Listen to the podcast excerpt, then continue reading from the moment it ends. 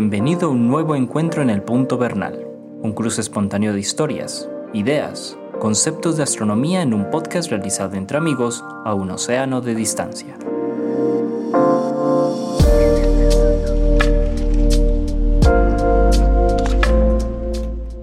Bienvenidos a otro encuentro en el Punto Bernal.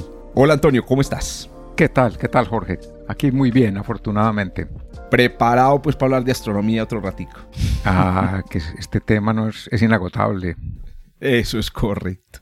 Muy bien, y justamente hablemos de cuál es el tema del que vamos a hablar hoy. Eh, existe esa idea de que lo que vemos en el cielo, o algunas de las estrellas que vemos en el cielo, podrían haber muerto ya. Es decir, que estamos viendo de alguna manera fantasmas producidos por las enormes distancias astronómicas. ¿Eso es cierto o no es cierto? Ese es el tema entonces que vamos a tratar en esta conversación del día de hoy. Que, tiene que ver, tiene, tiene, que ver con las, con las distancias y con, el, y con la velocidad de la luz, con el tiempo que tarda la luz en llegar hasta...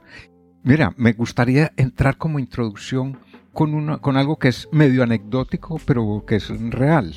Una, una curiosidad, digamos así. En el Observatorio Fabra, en el, las cenas del verano, cuando no hay planetas visibles, solemos mostrar la estrella Albireo. Entonces yo les, les digo un discurso acerca de Albireo que es muy llamativo, que tiene que ver con esto. Entonces, Albireo, bueno, ya sabemos, o, o para el que no sepa, Albireo es una estrella preciosa, doble, cuyos dos componentes son de colores contrastantes. Hermosa, Yo la veo, hermosa. por ejemplo, medio naranja y la otra eh, azul verdoso. Pre preciosa, preciosa. Oiga, ese vale es otro tema para que hablemos después, Antonio, los colores en, en astronomía, pero bueno. Ese es un, un buen tema, exactamente. tema bueno, bueno. Mira, pues con Albireo, yo les digo, mira, en esta estrella está a 400 años luz de nosotros, con lo cual la posición de las dos componentes no es la que vemos porque nosotros lo que estamos viendo ahora es la luz que partió de allá hace 400 años y ya llegó. Pero la, Super. la de ahora apenas está saliendo la luz de allá, entonces nosotros nos... Y como la posición va cambiando con el tiempo,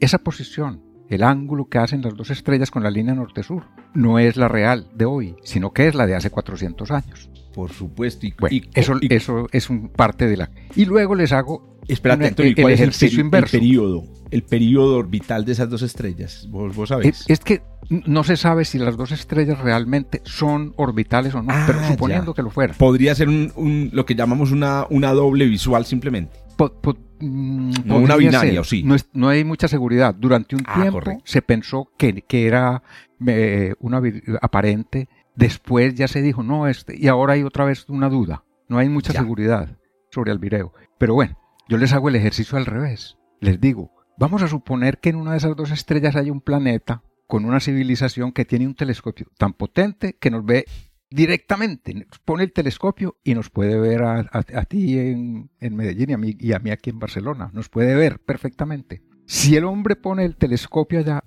¿qué ve? Y digo, pues está viendo lo que ocurrió en la Tierra hace 400 años. Podría ver a Galileo inventando o reinventando el telescopio perfectamente. es por el juego de la velocidad de la luz y la distancia. Es impresionante, es impresionante. Pues, y es un dato que a la gente, que a la gente eh, pues, que está empezando en astronomía le encanta. Pero claro, a veces lo llevamos al extremo. Sí, sí, sí, exactamente. Exactamente. Y, y, y mucha gente duda de eso. Mira, yo, yo diría que en 15 años o 16 de recibir gente en el Observatorio Fabra con decenas de miles recibidos. La pregunta más frecuente de todas tiene que ver con esto. La más frecuente. Si yo hiciera una estadística y las hubiera guardado, estoy seguro de que le ganaría a la otra por el doble. Y, y, y vi en tu artículo de Scientific American vi que la que hubo una alumna que te, que te hizo una sí. pregunta, que esta estrella ya podría haber muerto. Es que allá son muy académicos y ella hizo la pregunta correcta. Aquí la pregunta me la hacen más descaradamente. Me A dicen, ver. muchas de esas estrellas que, que, estamos viendo en este momento podrían ya no existir. O sea, las hacen desaparecer. Completamente, ya no solamente la muerte. Y, y la pregunta siempre me la hacen en ese sentido.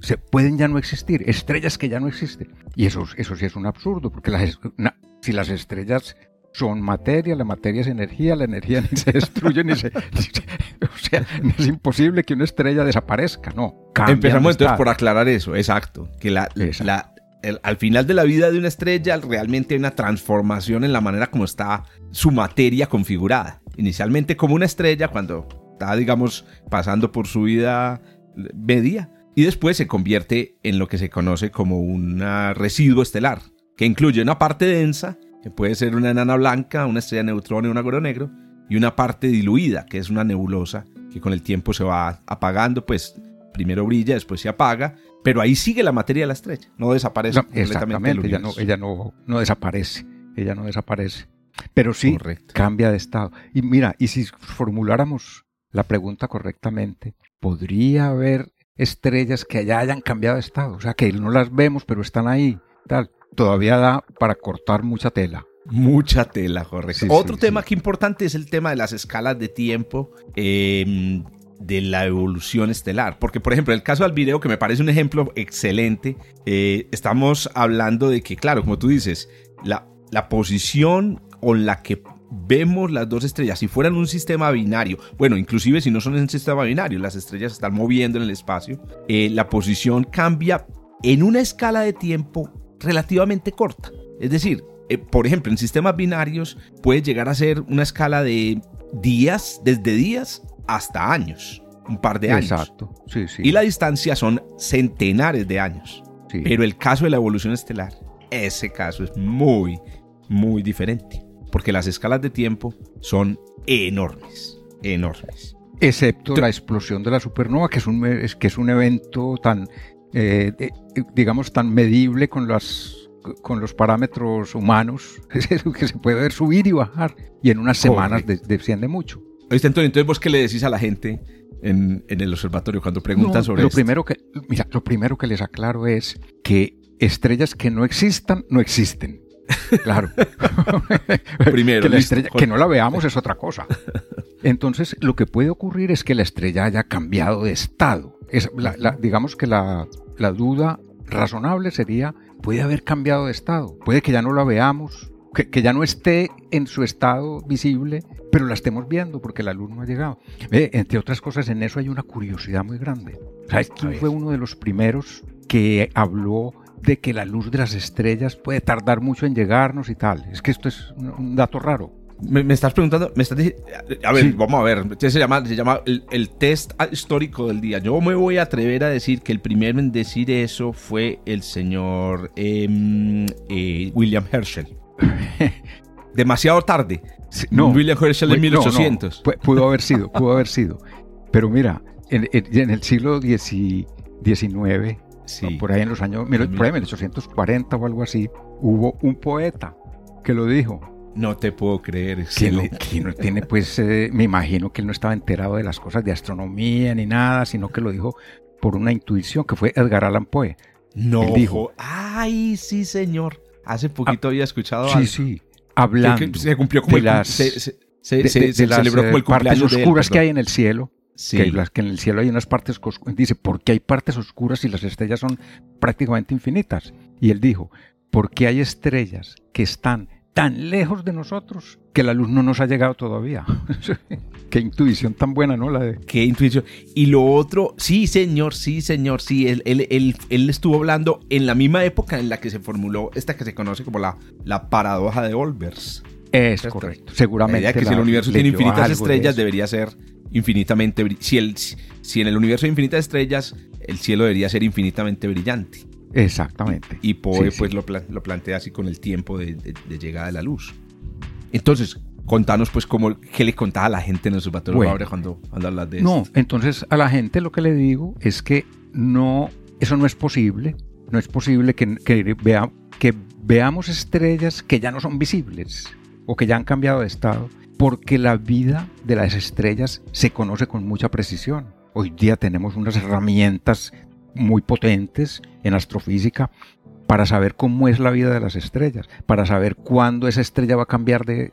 Se, le conoce, se conocen las edades, muchas cosas. Total, que las estrellas están tan cerca de nosotros y los tiempos que tardan estos procesos son tan elevados que no hay posibilidad. Ya sabemos que no hay ninguna estrella que vaya a cambiar de estado dentro de los, de, los años que tiene su distancia. Por ejemplo, una estrella que está a mil años luz de nosotros, para que no la veamos, tiene que ser que el proceso ocurrió hace menos de mil años.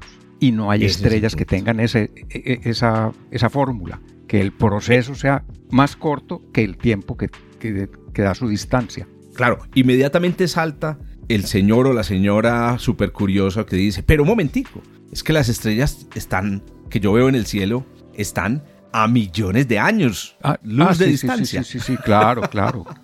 y, ahí surge que... la otra cosa que hay que aclarar, ¿cierto? Exactamente, que las estrellas que vemos están todas en nuestra galaxia, por lo cual están todas a, menos de 100.000 años luz. Es más, las de 100.000 años luz es que no las vemos siquiera. Están todas a, a, 20.000 años luz como mucho. Las de, ya las de 3.000 años luz, se, dice uno que están lejos. Por ejemplo, Albireo está a 400. Y la vecina de Albireo, que es el, la alfa del, del, cisne, Albireo es beta del cisne, la alfa del cisne está a 3000. Y esa es una estrella lejana. Correcto. Sí, ahora, pero entonces, si las estrellas están realmente a solo unos miles de años luz, ¿por qué sabemos que el universo tiene millones de años luz? Entonces aquí también hay que aclarar, Antonio, que es un, el, lenguaje, digamos, que utilizamos para hacer esta pregunta. creo recordar que fue Niels Bohr el que decía que eh, cuando uno eh, simplifica o hace corta una pregunta, una afirmación, pierde rigor, pierde precisión. Entonces eh, era muy famoso Niels Bohr porque cuando hablaba hablaba muy, muy, muy enredado. O sea, eran frases muy complejas porque él decía, yo necesito decir las cosas con rigor. Entonces, en este caso, lo mismo. Las estrellas que vemos en el cielo podrían haber cambiado de estado, digamos, para ya con la precisión tuya. Entonces, hay que decir, pero a ver, ¿qué, ¿a qué nos referimos las estrellas que vemos en el cielo? Entonces, hay que precisar aquí dos cosas. La primera es, cuando decimos ver estrellas en el cielo, es porque nuestro ojo alcanza a percibirla, a la estrella de la que estamos hablando, y a mm, eh, distinguirla de otras estrellas. Esto es muy importante porque, por ejemplo, la franja lechosa de la Vía Láctea está formada por la suma de la luz de miles de millones de estrellas, incluso de nebulosas. Entonces, cuando, cuando tú ves hacia la Vía Láctea, podrías decir que estás viendo miles de millones de estrellas. Pero no individualmente. Eh, pero no individualmente. Esa es la, cosa. Y hay otra cosa. Hay galaxias, o sea, estamos hablando de ya sistemas estelares que están a millones de años luz que también pueden verse a simple vista me imagino que muchos de los que nos escuchan saben, por ejemplo, de la galaxia de Andrómeda, ¿cierto? Pero, Antonio, ¿cuáles otras galaxias se pueden ver a simple vista? No, a simple Todavía vista una parte de las dos nubes de, Magallanes. Las nubes de Magallanes. M33 creo que se, que se veía por aquí en, en Medellín, Colombia, donde yo estoy, a simple vista pero no sé si tú allá, por ejemplo, desde el observatorio, desde, desde el observatorio de Fabra, tú puedes ver a simple vista todavía M33. No, mira, me, me cuesta incluso ver M31, la galaxia de Andrómeda, porque es, claro, el observatorio está tiene al pie una ciudad de varios millones de habitantes, entonces la contaminación lumínica es, aunque es moderada, sí, varios millones de habitantes alumbran mucho. Eso no hay duda. Exacto. Entonces, claro, se, se, han perdido. Entonces, mira, ahí eso nos deja M31, que está ubicado a 2.5 millones de años luz, pero no hay ninguna posibilidad de que el ojo humano logre distinguir estrellas en M31. Eh, Exactamente. la pequeña y la gran nube de Magallanes, que son dos galaxias satélites, la que está más lejos está a 150 mil años luz. Tampoco no, no hay ninguna posibilidad de que distingamos estrellas individuales, aunque sí podemos distinguir nebulosas dentro de, por ejemplo, la gran nube de Magallanes. Entonces, claro, no se puede en esta, en esta conversación de cuáles, de que si las estrellas que hemos visto ya pasaron a otro estado, no, no se puede incluir a las estrellas de la Vía Láctea, ni a las estrellas de Andrómeda, ni a las estrellas de la gran nube de Magallanes. Sí, sí. Si nosotros pudiéramos ver estrellas individuales en una galaxia de esas, la pregunta sería muy válida. Allí, allí sí podría ser válida la pregunta porque es muy probable que a dos millones y medio de años luz alguna estrella ya haya terminado su vida y la luz no nos haya llegado todavía, pero es que no la vemos. Eso es correcto. mira, por ejemplo... la, idea es, bueno, ¿y por, qué, ¿y por qué no puede haber una estrella que haya terminado su vida hace 200 años? y entonces la respuesta, creo yo, es muy sencilla. es que las estrellas de nuestra galaxia las conocemos. También que le sabemos el nombre y el apellido a cada una. Todo, eh, le sabemos la nombre, vida, apellido, edad, todo, todos, los, datos que aparecen en la cédula. Sí. Y hay que tener en cuenta que hay catálogos hoy que tienen, bueno, el, el 4 y cosas así, 1200, 1500, 2000 millones de estrellas. O sea, todo está ahí. Todo está muy bien. Una cosa muy interesante que puede preguntarse la mayoría de las personas y a, los que nos están escuchando también es y cómo se determina la edad de una estrella. Entonces aquí yo quería contarte y contarle a todos que mm, Primero, esa es una de las propiedades realmente más difíciles de establecer de, eh, eh, una estrella, porque, eh, pues, a diferencia de lo que sucede, qué sé yo, con los organismos vivos, donde hay de verdad modificaciones significativas en la apariencia de un, por ejemplo, un perrito un gato o incluso un insecto, se, puede encontrar cosas que hay en su, en, en su apariencia que nos revelen su edad. En el caso de las estrellas es muy difícil porque las cosas que podrían revelarnos su edad están ocurriendo en la profundidad de la estrella, en el centro. Ustedes saben que las estrellas pues van fusionando elementos, eh, eh, eh, digamos, núcleos radioactivos en el centro y la cantidad de núcleos en el centro pues nos podría dar la edad. Pero eso ocurre en el centro de la estrella, no en la superficie. Entonces, bueno, algunos todos los que nos están escuchando posiblemente si son apasionados por la, por la astronomía, eh, saben que el tamaño de la estrella podría ser un indicativo de su edad. ¿Cierto? Las estrellas muy grandes, pues son estrellas que han, están en, etapas avanzadas de su vida. Em, pero hay un problema, Antonio, ahí, es que mm, los errores que se cometen, por ejemplo, juzgando la estrella por su tamaño, en realidad es por su, por su potencia em, y su temperatura, son muy grandes.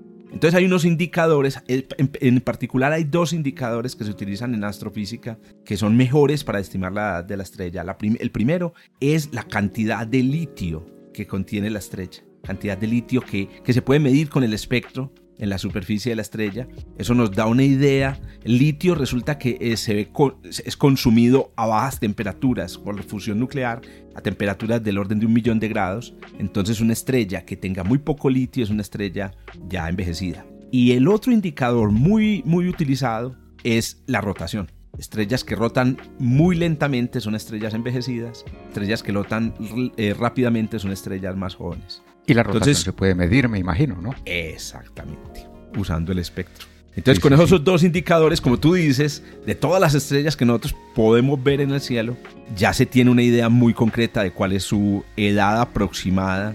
Ahora, otra vez, con un error relativamente grande. Y eso hay que reconocerlo. El error es grande. Hay, una, hay un pequeño malentendido que tiene mucha gente que es, digamos que iniciada en la astronomía y es que las estrellas, cuando son amarillentas, es porque ya son gigantes raros, porque, están, y, porque ya están en las últimas etapas de su vida. Y yo creo que eso no se puede generalizar así tan fácil, porque hay estrellas que son rojizas por naturaleza, porque, porque se comen el combustible a una velocidad muy baja y entonces tienen poca temperatura. O sea que una estrella que es amarillenta, hombre, digamos como regla general, valdría. Puede que sea una estrella vieja, porque ya está en la etapa de gigante roja. Puede ser, pero no es necesariamente así. Eso es, es eh, puede ser condición, como dicen por ahí en los matemáticos, condición necesaria, pero no suficiente. No suficiente. ahí lo que hay que decir es que con las estrellas hay que siempre evaluar dos variables. No solo puedes evaluar eh, el, con el color a la estrella, sino que hay que evaluarlas con el color y con la potencia. Entonces, em, una cosa que sí es cierta, Antonio, y aquí tenemos que mencionar es que las estrellas que nosotros podemos ver a simple vista, o sea, con nuestros, que, alcanzan a, a, prender nuestra retina, son estrellas que deben ser muy potentes porque están relativamente lejos de nosotros. Entonces, yo sí haría esta apuesta, Antonio. Si tú miras al cielo, a cualquier parche del cielo, y señalas una estrella, yo siempre digo esto, en un paseo, tú podrías asegurar casi con certeza que esa estrella es una estrella potente, más potente que, el, que la mayoría de las estrellas que hay en la galaxia. Porque es, decir, es de alguna manera como si tú andaras por una calle y, te asomaras por encima de las personas y vieras personas asomarse entre ellas. ¿Y qué dirías? Pues esas que estoy viendo son las más, las más altas. son personas altas. O sea, hay un efecto de selección. Entonces, la, mayoría de las estrellas que uno ve en el cielo son normalmente estrellas potentes. De, muchos vatios, por decirlo así. Eso es. En sí. Una cosa son los vatios de la estrella y otra cosa es cómo la vemos, que es la magnitud. Estas son estrellas de muchos vatios para que alcancen a tener magnitud suficiente para que la veamos. Pero hay una cosa, Antonio, que vos mencionaste ahorita y es interesante. Y es la siguiente. Entonces, vamos sumando cosas. Entonces, listo. Las, las, escalas de tiempo son muy largas. Las escalas de vida de las estrellas, tú lo, lo hemos dicho, millones de años. Eh, tenemos la edad de las estrellas, de muchas de las estrellas, especialmente las, las, las que podemos ver a simple vista, que son muy conocidas. Pero también mencionaba ahorita que pueden haber errores. Y los errores no son errores de un año. Pueden ser errores de 10.000 años. O incluso errores de un millón de años. Entonces la pregunta es, ¿podría, o sea, vuelvo y repito la pregunta, ¿podría ser que por azar, por azar, digamos por ejemplo el caso de una estrella que se considera, ya se sabe por su color y por su potencia, que está al borde, al borde del final de su vida. Pongamos el caso de Antares, ¿correcto? Sí, sí, sí. Entonces, digamos que Antares, sabemos que esta estrella va a terminar esta fase de su vida en la que es visible en los próximos 100.000 años. Pero nosotros no sabemos en, ese, en esa ventana de 100.000 años si está al principio de la ventana de los 100.000 años o al final. Entonces la pregunta es, ¿cuál es la, si sería posible que estuviéramos viendo Antares, yo no recuerdo la distancia Antares, tú recuerdas la distancia Antares, pero puede ser, no sé, unos... No la, recuerdo, no la recuerdo. Vamos, vamos, vamos, voy a buscarla aquí rápidamente en Wikipedia y para los que la saben, pues 500 eh, años luz. Entonces imagínate que Antares estuviera en esa ventana de error de 100.000 años en los últimos 200 años de su vida. Correcto. De tal manera que como estamos recibiendo la luz con 500 años de retraso, justamente pasa lo que todo el mundo dice y el mito dice. Estamos viendo Antares todavía, pero ya Antares va a terminar en, un evento catastrófico, una supernova. ¿Podría estar la supernova ya ocurriendo y no verla? Y esa pregunta es una pregunta que, pero aquí viene un asunto, yo no sé si tú conoces, eh, Antonio y los oyentes, un, libro, este es mi libro recomendado hoy que se llama El hombre. A mí no me gusta esta manera de hablar, pero El hombre anumérico. Vamos a llamarlo más bien El humano anumérico. De, mm, eh, de, un, eh, de, un, matemático que se llama John Paul Aulos, Aulos. Vamos a buscar también por aquí. El caso es que esa, ese, ese libro muestra cómo eh, los humanos somos malísimos. John Paul, John Allen, invertí, John Allen Paulos, perdón, el hombre anumérico. Dice que los, los humanos somos muy malos con los números. Y el ejemplo que estoy tratando de dar aquí es justamente ese. Si, si Betelgeuse estuviera, eh, perdón, Antares, Antares, estuviera, exacto, a menos de 200 años de, de la explosión de supernova, y el error que tenemos de su edad, o sea, es de más o menos 100.000 años, la probabilidad de que eso sea así sería muy baja, sería del orden del 1%. Es decir, de todas las posibles situaciones en las que podría estar Antares, es decir, podría estar al principio de esos 100.000 años que le faltan, podría estar al final, podría estar en la mitad, la probabilidad de que esté en los últimos 100 años es apenas de los 100.000, perdón, no es del 1%, es del 0.1%. Punto 1. 0.1%. Entonces, ¿qué sucede? Es una probabilidad tan bajita que es muy difícil que vos, escogiendo una estrella al azar, tengas una estrella a la que le pase eso, ¿cierto? Entonces, también hay que combinar esa, esa variable, el hecho de que sí, sí podría pasar, pero la probabilidad es muy bajita. Y creo recordar que fue Enrico Fermi el que dijo que si una cosa tiene menos de 10% de probabilidad es casi imposible. Está muy... Mira, que, ¿por qué no aprovechemos porque hay una estrella que fue noticia hace un par de años mm, porque empezó a oscurecerse. Creo que es la única estrella a la que se le ha visto mm, superficie, porque es muy difícil ver la superficie de las estrellas, se ven como puntos por lo alejadas que están.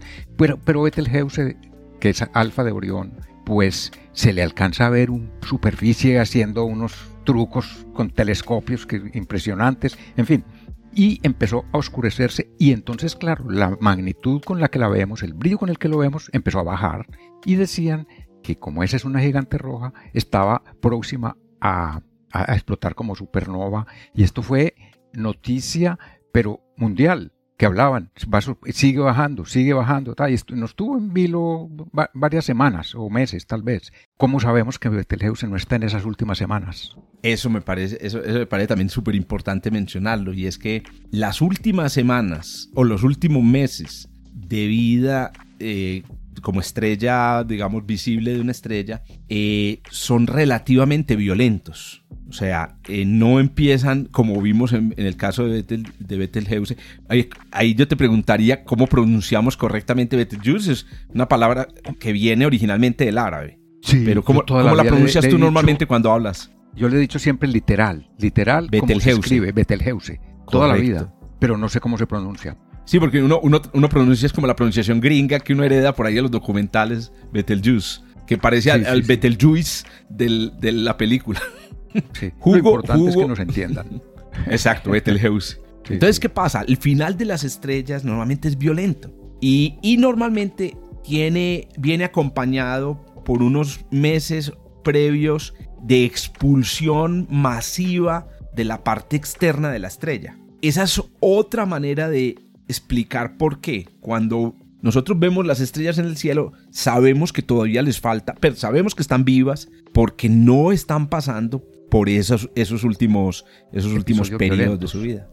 Ah, ya. Entonces quiere decir que todo esto que se cocinó con respecto a esta estrella, eh, cuando empezó a bajar su brillo, era pura especulación. O sea, digamos, desde el punto de vista astrofísico, no tenía mucha, mucho pie, digamos. Exacto. Mucho soporte. Yo, creo que sí, yo creo que los expertos y las eh, hombres y mujeres en Betelgeuse eh, no estaban muy preocupados por una explosión. Sí estuvieron muy preocupados porque no entendían qué pasaba. Ah, Pero el, el, misterio de Betelgeuse se resolvió, incluso salió hace un par de semanas o meses una, un artículo en Nature explicando qué fue exactamente lo que pasó, eh, eh, porque combinaron observaciones utilizando el radiotelescopio ALMA, la, red de radiotelescopios ALMA y, y, el, imágenes en otras longitudes de onda, y lo que descubrieron es que pasó delante de la estrella una nube de polvo producida por la misma estrella que es como si fuera un anillo o algo parecido. exactamente. Y es que, claro, Betelgeuse y Antares y las estrellas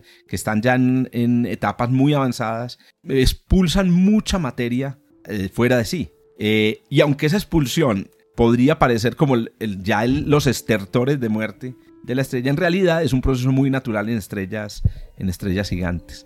Lo que es raro es que la materia que sea expulsada no solamente pues se, primero se, se enfría, forma polvo, pero que ese polvo se nos atraviese exactamente en la posición ah, correcta durante meses y que sea tan suficientemente denso para bajar el, el, brillo de la estrella es lo que es muy curioso. Es claro, es poco probable porque tendría que estar justamente en la dirección nuestra.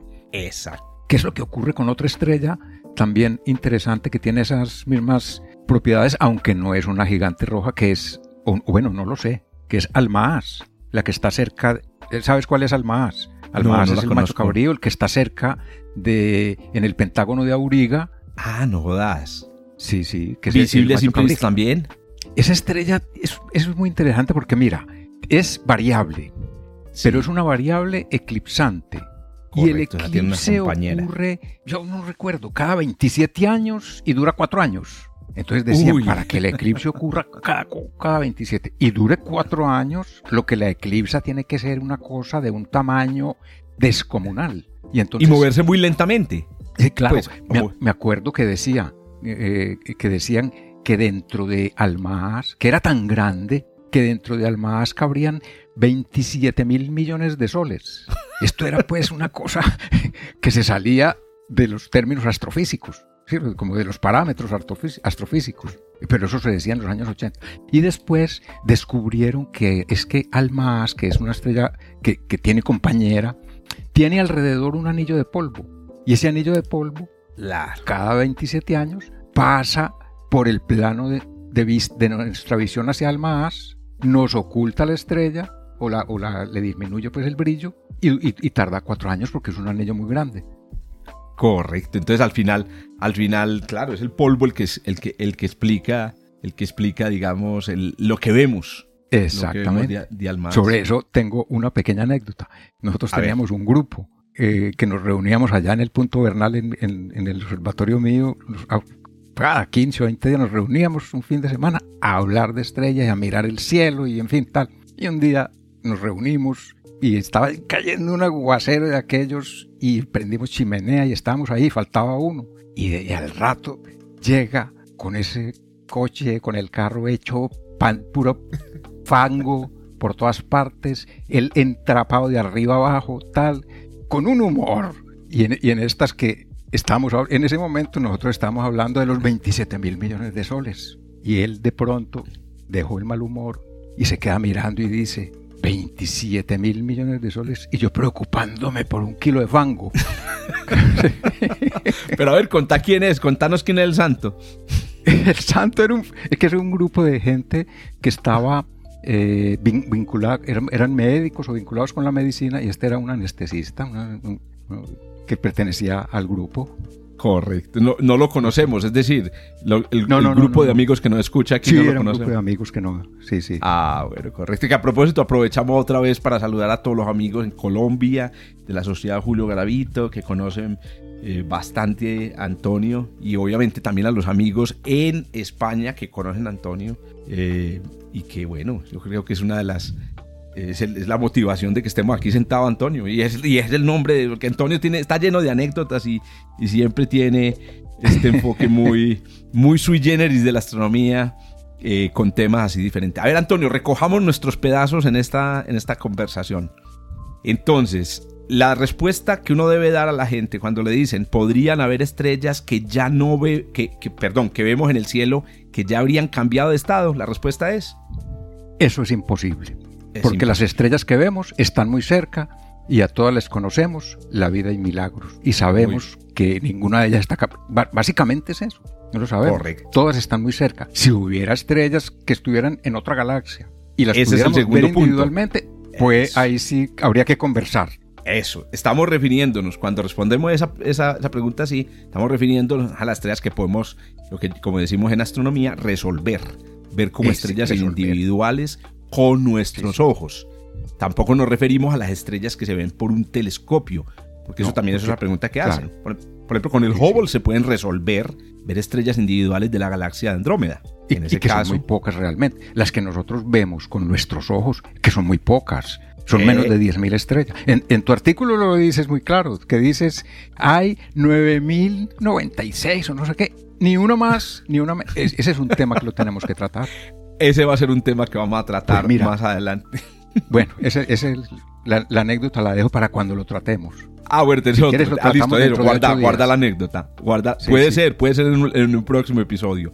Para bueno, que este nos complementa. Claro. Exacto. Podría ser una continuación de este. Otro dato para dar, entonces, es que mm, a los que insisten en que puede existir una pequeña probabilidad o una probabilidad de que haya una estrella que estemos viendo que ya explotó o que ya pasó a otra fase de su vida, la respuesta es que sí, realmente sí, pero la probabilidad es muy bajita, muy bajita. Estamos hablando de que en el caso, por ejemplo, de estrellas que realmente estén en las, últimas etapas de su vida, la probabilidad está por debajo de una parte en mil, incluso llegar a una parte en diez mil. De tal manera que, como decía Fermi, y como tú lo dijiste hace un momento, eso es prácticamente imposible que seamos tan afortunados, tan afortunados de ver el fantasma de, de la estrella. Y menos en la, digamos, si lo, si lo vemos desde el punto de vista como lo ven los que me hacen a mí la pregunta, que casi todos le ponen el muchas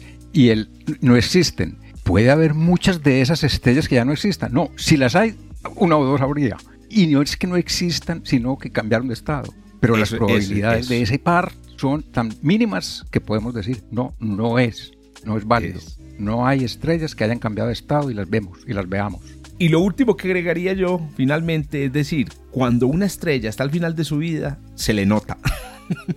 ¿Eso qué quiere decir? Se le nota, eh, porque las estrellas empiezan a expulsar de forma violenta su envoltura, incluso antes de explotar como una supernova, o incluso antes de convertirse en una, en una eh, nebulosa planetaria, que son dos finales muy, muy comunes. De tal manera que si hubiera una estrella que de verdad estuviera en este momento desapareciendo, habría, lo, habríamos notado y los astrofísicos ya habrían anunciado, esta estrella está desbaratándose. Y posiblemente la agonía de una estrella es un proceso violento. Se notan los estertores de la muerte. y la muerte es, es cuando cambia de estado.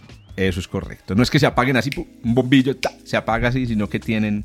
No, son un poquito más bullosos. Muy bien. Muy bien, Antonio. Y a todos los oyentes, un placer sentarnos aquí a conversar un rato. Hombre, encantado de poder eh, hacer esto tan informal, pero que yo creo que son píldoras de astronomía que enseñan, que esa es, esa es la idea. Mira, yo siempre he pensado que mi vocación es ser maestro, porque si yo pienso, ¿Qué se gana uno con yo ser un intelectual que me siento aquí en mi casa todos los días a, devorar libros? Y sé muchísimo, porque es que eso es como un globo que yo lo voy hinchando, hinchando y le echo más aire hasta que explota. No, si yo recibo todo eso, tengo que darlo, hay que darlo, que eso no, sea estéril, porque si no, no serviría para nada. Sí, correcto. También pero voy a dejar la anécdota para el final. Me acordé de una anécdota sobre eso, pero sí, digamos que el conocimiento, uno como, como eh, receptor de conocimiento funciona como una manguera, no como un tanque, sino como una manguera. Lo que entre tiene que salir por algún y, y, sale, claro, y Sale. Y lo que le queda a uno es que el interior de la manguera está limpiecito. Esa está la anécdota que, está, está limpiecito porque fluye. me gusta. Sí, sí. Muy bien. Me gusta. Hasta el próximo entonces episodio de Punto Bernal. Chao, chao. Que ya sabemos lo que, lo que vamos a hablar, ¿no? Exacto, exacto. Tenemos ahí ya tema. Ya lo tenemos.